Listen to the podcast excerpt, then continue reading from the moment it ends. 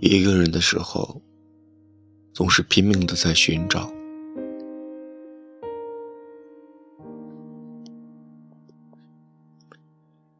寻找那个踏着七色云彩的意中人。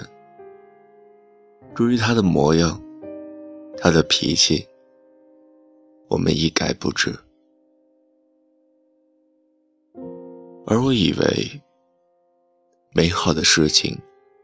需要不期而遇，